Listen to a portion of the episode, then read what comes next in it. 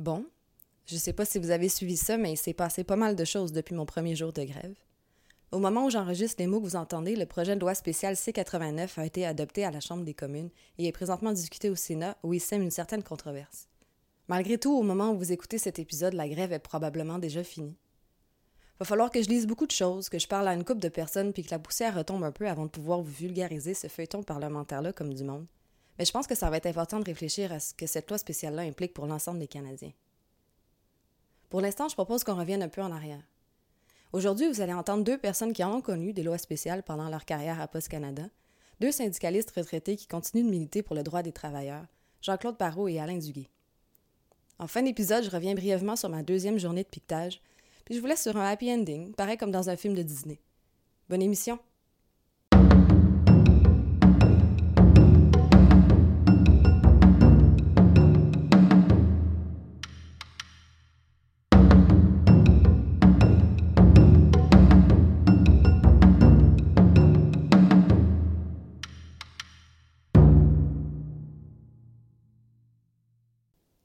Peut-être pas un hasard si j'ai rencontré Alain Duguay, un ancien président de la section locale de Montréal du STTP, un 11 novembre, jour du souvenir.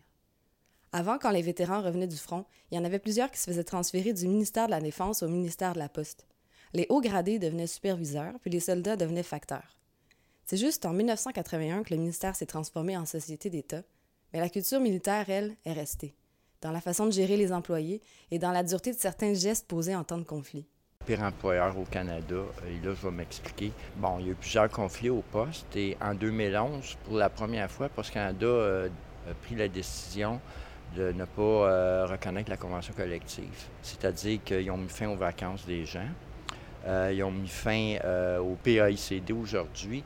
avant, c'était des, journées de maladie. Ils ne faisaient pas ça avant 2011. Et le P que j'ai vu, que je ne pouvais pas m'attendre, c'est qu'ils avaient même coupé euh, l'accès aux médicaments et on avait des membres qui avaient le cancer. Et là, c'est les médecins d'un côté humain qui ont trouvé des médicaments pour ces membres-là qui ne pouvaient pas se faire traiter à cause d'une décision complètement inhumaine qui, moi, je l'ai toujours dit, celle-là, je vais m'en rappeler jusqu'à la fin de mes jours. Sur mon lit de mort, je vais me rappeler qu'un employeur pouvait descendre aussi bas que ça. Il y a de quoi garder une certaine rancune, effectivement. Mais ceux qui étaient là en 2011 n'ont pas des meilleurs souvenirs du gouvernement non plus.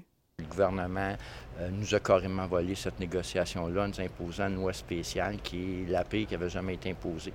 En 2011, la loi spéciale qui a été mise, c'était le tout ou le rien, donc une des deux positions, et l'arbitre devait trancher entre une des deux. En plus de ça, bien, il y avait des balises. Il fallait que ça respecte un certain budget. Il fallait que ça respecte les conditions des travailleurs dans, dans le marché de la livraison de courrier. Donc, c'était clair qu'on était perdant. Comment ça s'est passé dans les faits en 2011? Bien, nous, on a commencé par une grève rotative, mais il faut aussi comprendre qu'on est en négociation depuis à peu près dix mois. Et le 2 mai 2011, il y a eu euh, l'élection d'un gouvernement conservateur majoritaire qui a changé la donne. Sauf que le processus était rendu tellement loin que là, à un moment donné, on n'avait pas le choix euh, de donner un avis de débrayage de, de, conflit de travail. Et dès qu'on a donné l'avis, ben, c'est là que l'employeur a donné les nouvelles conditions de travail là, qui ne euh, respectaient plus les médicaments, les congés, les vacances, toutes ces choses-là. Et on a fait, si je me souviens bien, 10 jours de grève rotative. Et par la suite, on a eu un lockout euh, sans avis.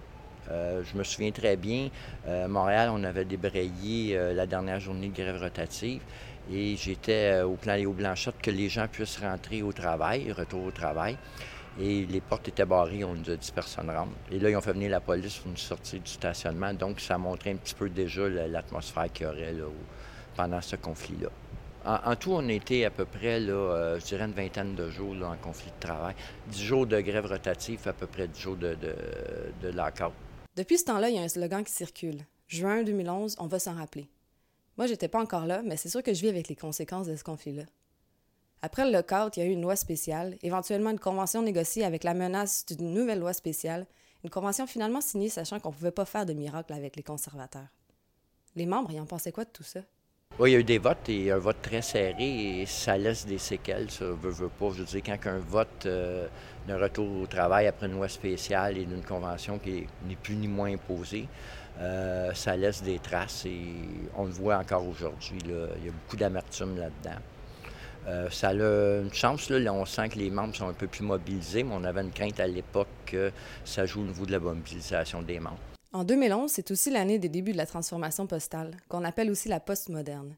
C'est une façon d'envisager l'avenir de la poste qui, moi, personnellement, me dégoûte profondément pour plein de raisons et je suis curieuse d'entendre Alain là-dessus. Toute cette période-là, je l'appellerais la, période euh, post-commandite c'est-à-dire euh, le jour où euh, le dernier ministre de la Poste et celui qui a écrit la loi sur la Société canadienne des Postes, André Ouellette, s'est fait prendre des commandites et, bon, il s'est fait mettre dehors. Et là, est arrivé Moya Green. Et Moya Green, ben, était reconnue pour une coupeuse de tête. c'est elle qui avait fait les changements à l'assurance emploi sous Paul Martin, privatisation du CN et une longue feuille de route. Et euh, elle est arrivée avec complètement une autre vision. Là. Elle préparait le terrain. Et là, on a eu une première euh, avec elle. On a eu euh, en 2007 un avis de transformation postale sans, sans, les détails, c'est-à-dire que tout le système postal serait revu de A à Z avec des fermetures d'établissements, des nouvelles méthodes de travail. Je ne m'étendrai pas sur toutes les nouvelles méthodes de travail parce qu'il y a des détails qui sont peut-être un petit peu plus difficiles à visualiser pour ceux qui n'ont jamais mis les pieds dans un bureau de poste, mais je peux vous dire pour l'avoir expérimenté que ce sont des méthodes de travail dangereuses qui créent de la surcharge de travail, des accidents et des arrêts de travail, qui individualisent les facteurs à qui on donne tous un camion, qui ont été achetés d'ailleurs par milliers, puis qui sont déjà trop petits par rapport à l'augmentation de colis. On le voit aujourd'hui, ça va vers des plus gros camions. C'est toujours d'aller trop vite, de vouloir imposer, au lieu de prendre le temps euh, de regarder avec les gens qui font le travail comment on pourrait le faire. Non, c'est on impose, puis après ça, on réglera les problèmes. C'est, c'est pas la façon de faire. Post Canada a agi exactement de la même façon quand ils se sont mis à installer des boîtes postales communautaires. C'est-à-dire qu'ils ont traité la population de la même manière qui traitent leurs employés, c'est qu'ils ont imposé les endroits où ils émettraient les BPCOM sans regarder les implications que ça avait, sans regarder euh, euh, les personnes qui ont des limitations. Euh, le fait de mettre, il y avait des, des boîtes, des BPCOM en avant de la maison. Et les résidents de cette maison-là étaient obligés de marcher un kilomètre parce que les autres, leur courrier était, à un kilomètre alors qu'il y avait une BPCOM. C'était vraiment fait tout croche. Euh, sans demander la permission si on pouvait mettre les, boîtes là. Ça a permis à la population de réaliser à quel point Post Canada, quand les travailleurs se plaignaient que tout est imposé, je pense que là, il y, a beaucoup de gens qui ont compris la façon de fonctionner de Post Canada. Cette belle transformation-là se base sur un rapport du Conference Board. Le Conference Board, c'est euh, un groupe de recherche économique et financier, mais euh, qui est utilisé par la droite économique. Euh, là-dedans, tu as, beaucoup de présidents de banques, de présidents de grosses compagnies. Et entre autres, euh, quand ils ont fait l'étude, ben, tu avais le, le PDG de Post Canada, qui était à Deepak Chopra, qui faisait partie du conseil d'administration. Fait que tu regardes le gouvernement conservateur qui a embarqué dans les demandes euh, de l'étude en 2008 de Post Canada, c'était clair qu'il y avait de la collusion. Euh, c'était mettre la table pour la privatisation, c'était évident pour nous autres. Là. Et le fait qu'on a réussi à arrêter l'implantation des boîtes postales et qu'on a eu euh, vraiment un appui de la population, pour moi, ça laisse sous-entendre qu'on a mis des bâtons dans les roues et pour l'instant, ils ne peuvent pas privatiser. Ils savent, là, ils ont eu vraiment des bâtons dans les roues. Je continue de trouver ça super impressionnant. Il y a des facteurs qui se sont mêlés de politique, puis ça a marché. Euh, normalement, quand quelqu'un cherche un job, euh, tout ce que tu veux, c'est aller travailler, avoir un salaire et faire vivre ta famille, puis vivre ta vie. Euh, quand tu rentres au poste, que tu le veuilles ou que tu le veuilles pas, surtout avec les enjeux de la poste, et ça pas juste au Canada, mais à travers le monde, ta job est politique. Donc, si tu t'intéresses pas au volet politique de ta job, ben la politique va finir par, rattraper ta job. Et moi, je, peux vous donner un conseil, c'est regardez ce qui se passe, informez-vous, allez chercher la vraie information. Fiez-vous pas à ce que l'employeur ou les médias veulent vous dire. Allez la chercher, l'information. Euh, il y a plein de sites euh, que vous pouvez euh, aller voir. Informez-vous à vos dirigeants, vos délégués, mais allez chercher l'information avant de faire une idée. Alain Duguay valide mon intuition que partager ce qu'on a appris d'un conflit, ça peut en être un outil de mobilisation. Même s'il est officiellement retraité de la vie syndicale aujourd'hui, Alain continue d'être là pour aider les plus jeunes, pour leur transmettre de l'information. Il va même sur les lignes de piquetage avec eux. C'est un vétéran qui est encore prêt à aller au front, puis je trouve ça inspirant. Un autre qui a compris les vertus de transmettre l'information, c'est Jean-Claude Parot, qui a été président national du STTP et aussi longtemps son chef négociateur. On l'écoute sur l'importance de communiquer avec ses membres quand on mène des luttes syndicales. Moi, je vois toujours l'important d'aller expliquer qu'est-ce qu'on faisait, pourquoi on faisait ça. Les membres ne demandent pas que tu leur dises à tous les jours qu'est-ce qui se passe à la table de négociation. Ils savent bien que ça, serait ridicule de notre part de dire aujourd'hui on a dit ci, on a fait ça, ils ont dit ci.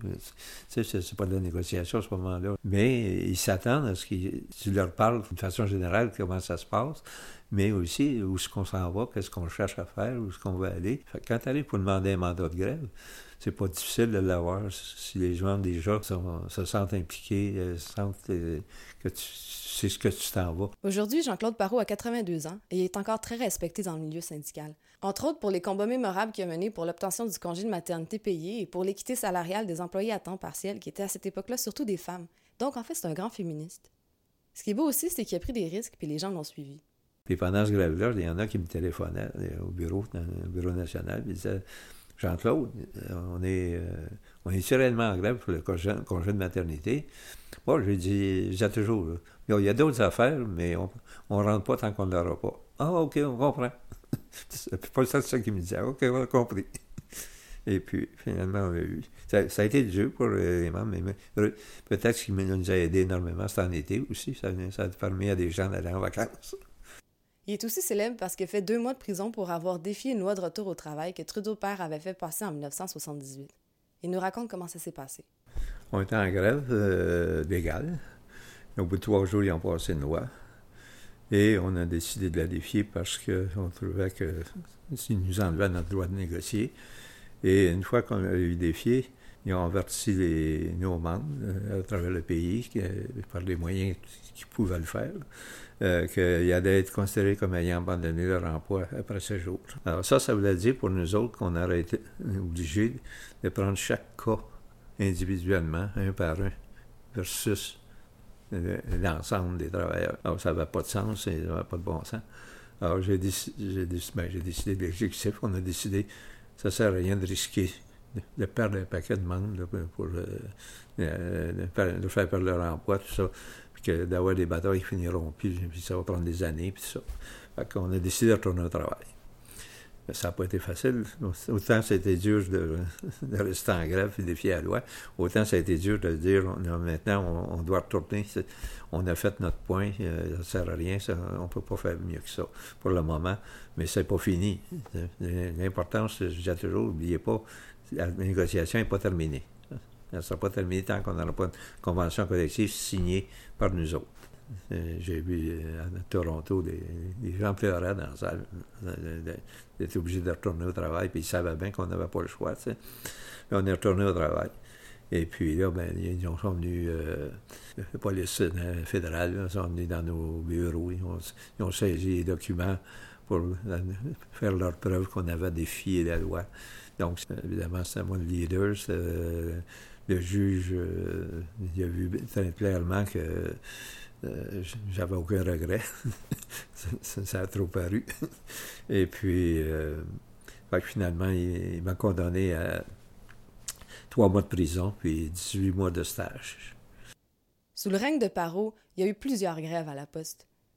Mais celle de 1978 a quand même des échos avec ce qu'on vit en ce moment. Celle-là, ça a été plus une grève pour notre droit de négocier. Ça, je pense que c'est bon d'en parler aussi. C'est que les gens ne se, souviennent pas nécessairement pourquoi on avait défié la loi, mais dans le fond, euh, il n'y a pas de raison en particulier autre que le fait qu'on était en négociation depuis, quasiment un an, passé 18 mois, je pense. Je me souviens bien, c'était 18 mois. Et puis que là, euh, on, venait de nous dire que tant qu'on avait notre droit de grève, on allait nous l'enlever. ça faisait à peine euh, trois jours qu'on était en grève et on passait à la loi. quand euh, j'ai réuni l'exécutif, à ce moment-là, j'ai dit, écoutez, si on tourne au travail, on va avoir une loi à chaque fois. C'est certain qu'il y avait un exemple qui existait, dans les chemins de fer, je pense. Euh, il y avait toujours une, autres imposé une convention collective.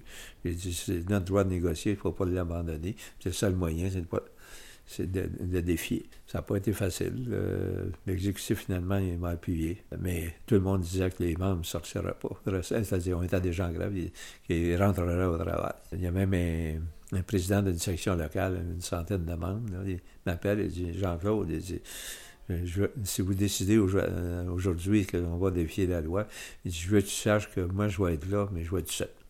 Il dit Mes membres m'ont tous dit qu'elle allait retourner au travail. Je lui dis Rappelle-moi d'aller à même heure. Fait que. J'avais un autre feeling. Je, sais pas. Des fois, il faut que tu poses un geste pour savoir réellement. La suite de l'histoire prouve que parfois, il n'y a rien de mieux qu'écouter son feeling. Je me souviens encore, c'est en anglais, mais il dit euh, Jean-Claude, il dit tu peux, peux pas croire, il dit je vole. Il dit non seulement ils ne sont pas rentrés au travail, ils sont sur la ligne avec moi, il dit. que ça a été le même partout à travers le pays. fait que ça, ça a été une surprise pour Trudeau, le père, euh, qui était le premier ministre dans le temps. lui, il était en maudit. Mais il était en maudit contre nous autres, mais après ça, il était en maudit contre la poste. Il en a voulu à la poste d'y avoir menti sur la, situation. Là, il a découvert toutes sortes de choses, que, comment que la poste, euh, des affaires euh, incroyables qui se passaient. Il a bien vu que le syndicat, il n'avait pas fait ça pour rien. Puis les membres n'avaient pas suivi parce que hein, c'est quand même défier à la loi, c'est pas facile. Fait que, la négociation suivante, j'ai, eu mon procès, été en prison, sorti de prison, puis j'ai dit encore, j'ai dit, si ça revient, on va faire la même chose. Fait que, il a dit à André Wallet, ministre des Postes, il dit, tu vas aller me régler ça, la, négociation suivante. Fait qu'en en 80, on a signé une convention collective sans grève. Il a tout donné ce qu'on voulait avoir, quasiment. C'était pas croyable. C'était pas croyable. Wallet, il, avait vu les gens de la gérance assis à la table de négociation, puis Wallet qui est là, et euh, puis qui arrive, qui, il dit euh, telle affaire. Euh, j'ai dit ça coûte ça ne coûte rien, ça. ah, c'est correct, c'est réglé. Il, marchait de même. Il avait eu le mandat de régler. Il dit je vais régler, moi. fait que on a signé une très belle convention. Tout le monde, le monde n'en revenait pas. Quand je l'écoute parler, ça me rappelle le film Les apprentis champions, que j'ai dû voir à peu près 20 fois avec mon père quand j'étais petite. C'est un film de Disney basé sur une histoire vraie, celle de quatre Jamaïcains qui ont décidé de représenter leur pays aux Jeux olympiques d'hiver de Calgary. Puis c'est vraiment drôle parce qu'ils apprennent à faire du bobsleigh dans un pays chaud. Puis c'est vraiment beau parce qu'on comprend que juste par leur présence, ils arrivent à faire évoluer les mentalités du monde olympique au complet. Ça prend de l'audace pour faire son chemin, mais on s'entend que des fois ça vaut vraiment la peine. Quand je suis partie de chez Jean-Claude Parot, j'étais pleine d'espoir, comme quand je regarde un bon film de Disney. Mais tu sais, dans ces films-là, il y a toujours un moment où le personnage se décourage, puis je suis passée par là pas longtemps après. J'ai vécu mon creux le 15 novembre pendant notre deuxième journée de grève. En fait, mon spleen a commencé la veille quand j'ai lu que eBay avait pris le téléphone pour demander à Ottawa de mettre fin à notre grève. La fin de semaine d'avant, Justin Trudeau a laissé sous-entendre qu'il était prêt à passer une loi spéciale. Il n'y a rien qui a bougé. eBay, le géant du commerce en ligne, fait des menaces. Post Canada sort une offre la journée même. C'est ça un conflit de travail en 2018. À 8h38 mercredi soir, j'ai vu passer sur le Facebook de mon syndicat que Montréal est en grève depuis 8 heures. Ça aussi, ça me déprime. D'apprendre par Facebook que je suis en grève depuis 38 minutes. Puis rendu là, honnêtement, je savais même plus pourquoi. J'avais lu l'offre en question, ça commençait à m'énerver d'avoir le point de vue des médias avant celui de mon comité de négo. En gros, je savais juste que l'offre avait été refusée. Fait que le lendemain, 15 novembre, je vais piqueter avec mes nouveaux collègues de NDG. Le froid est sournois, désagréable, frustrant, j'ai mon enregistreuse, mais je suis pas de bonne humeur, fait que je l'ai pas sortie. Va falloir imaginer la scène qui suit. On se plante sur Sherbrooke pour 3-4 heures. À la fin, on est juste un petit groupe. Je suis fatiguée, puis je dis, moi là, si demain on est encore en grève, fuck off. Je vais même pas piqueter. Le syndicat, il devrait relire son paro puis mieux informer ses membres. Là, on sait plus rien de ce qui se passe, là. C'est pas mobilisant. Pourquoi j'irais manifester? Puis c'est là que David dit, pareil comme un personnage de Disney qui est là pour donner du courage à tout le monde. Ben, par solidarité avec tes collègues qui font du piquetage. Puis là, je trouve que c'est donc bien vrai. Puis je dis, ben oui, c'est sûr que je vais aller manifester avec vous autres, dans le fond. Mais par exemple, demain, là, on bouge. Moi, faire le piquet comme des soldats, là, je suis bien tanné. Demain, on devrait faire une marche. On se consulte, tout le monde est d'accord. Puis là, Serge dit On pourrait aller rejoindre les facteurs à Snowden, c'est pas bien loin. Puis je dis oui, on va voir d'autres bureaux de poste. Puis Serge rajoute on pourrait aller supporter les employés de la SAQ qui tombent en grève demain. Là, je trouve tellement que c'est une bonne idée que j'ai presque même plus froid. Puis là, si on avait été dans un film de Disney, ça aurait été le moment où il y a une toune qui part qui dit exactement ce que les personnages ressentent, puis la mienne, c'en est une de Philémon Simon. Moi j'ai confiance qu'on peut sortir, qu'on peut marcher encore. Moi j'ai confiance qu'on peut parler, qu'on peut être bien dehors. Moi j'ai envie d'être envie de parler encore plus fort et d'être avec mes amis qui me parlent des rivières du Grand Nord, des grands torrents qui s'en viennent pour soulever, couler les champs, mouiller les dents, noyer les larmes qui recouvrent nos parents, mouiller la peur des caresses qui donnent peu en demandant, foutre le bordel dans les lits qui pleurent d'être morts en boudin. On n'a pas parlé de Rivière du Grand Nord, mais on s'est dit qu'on irait prendre des bières de solidarité avec d'autres bureaux de poste. Puis plus tard, j'ai écrit à Serge sur Messenger pour dire que pour notre marche, on pourrait faire un Facebook Live comme ils ont fait à Chabanel. Puis là, je me suis souvenu de mon idée de remplacer les casseroles par des boîtes aux lettres, puis je la trouvais encore tellement bonne cette idée-là. Puis là, on a appris sur Facebook qu'on n'était plus en grève. Autant j'étais frustrée d'être en grève, autant j'étais déçue de plus l'être. Sauf que j'ai lu le lendemain que Post Canada avait appelé plein de services postaux à travers le monde en panique, puis le mot s'était passé partout sur la planète qu'il fallait arrêter d'envoyer des colis au Canada à cause de la grève. Nous autres, les petits facteurs avec nos grèves tournantes, on a réussi à créer des perturbations à l'échelle internationale. C'est pas quand même un peu extraordinaire? Moi, je trouve que c'est nous les apprentis champions. Tu sais, ce film-là, je l'ai revu avec mon père récemment. Ça devait faire au moins 20 ans qu'on l'avait pas vu. Puis je m'en souvenais pas pantoute, mais à la fin, les Jamaïcains, ils se pètent la gueule solide. Mais ce qui est beau puis qui nous fait pleurer à chaque fois, mon père puis moi, c'est que les apprentis champions, ils poussent leur bobsleigh jusqu'à la ligne d'arrivée, puis tout le monde les applaudit, même si techniquement ils ont perdu.